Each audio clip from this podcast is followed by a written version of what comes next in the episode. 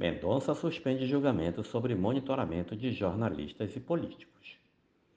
O ministro do Supremo Tribunal Federal, André Luiz Mendonça, pediu vistas de um julgamento que avalia se o governo federal pode monitorar redes sociais de jornalistas e parlamentares. O julgamento começou na sexta-feira, por meio do plenário virtual, quando os magistrados dão seus votos num sistema interno durante sete dias.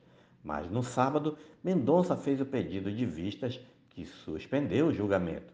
A relatora, Carmen Lúcia, votou para considerar inconstitucional que o governo faça a produção de relatórios de monitoramento sobre as atividades de parlamentares e jornalistas em suas redes sociais. A ação foi aberta pelo Partido Verde em novembro de 2020 depois de o caso ser revelado em reportagem da revista Época e do UOL naquela ocasião.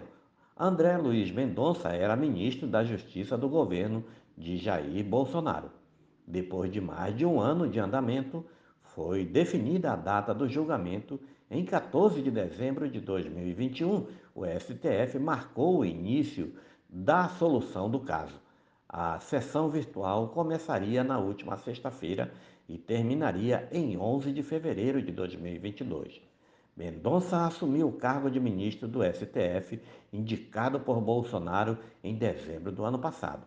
Mas ontem ele pediu vistas do julgamento que há 53 dias estava marcado para acontecer.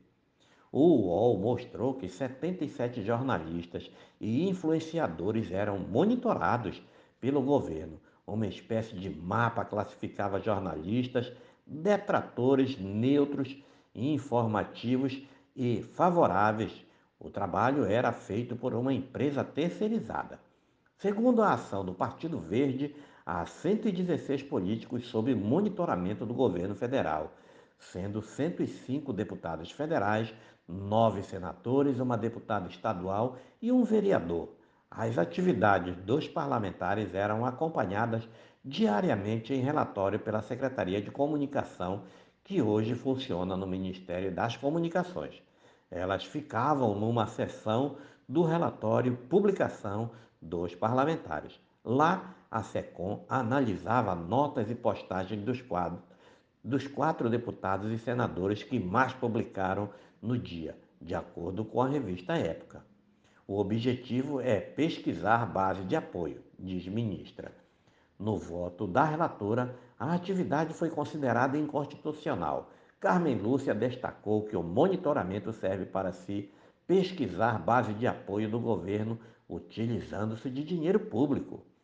Com recursos públicos, ao invés de se dar cumprimento ao comando republicano obrigatório de se promoverem políticas públicas no interesse de toda a sociedade, o Poder Executivo Federal valeu-se da contratação de empresa para pesquisar redes sociais sobre a base de apoio. Segundo ela, a função da SECOM não permite monitorar mídias sociais de cidadãos e empresas.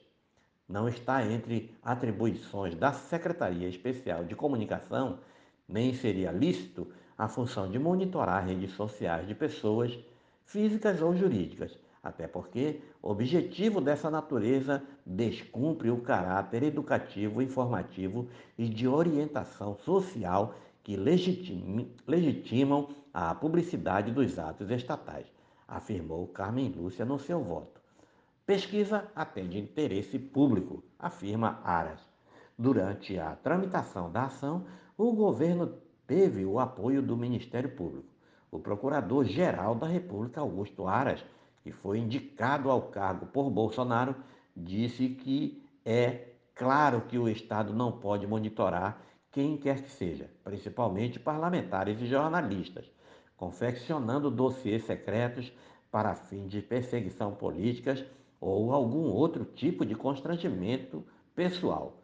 No entanto, Aras disse que as pesquisas da SECOM não tratam disso, mas de atividades com interesse público.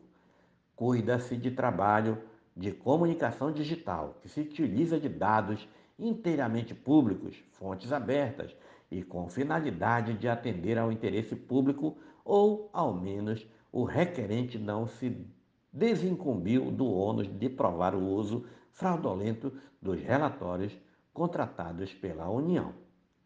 A Advocacia Geral da União, que representa o governo federal, pediu a rejeição do processo aberto pelo Partido Verde.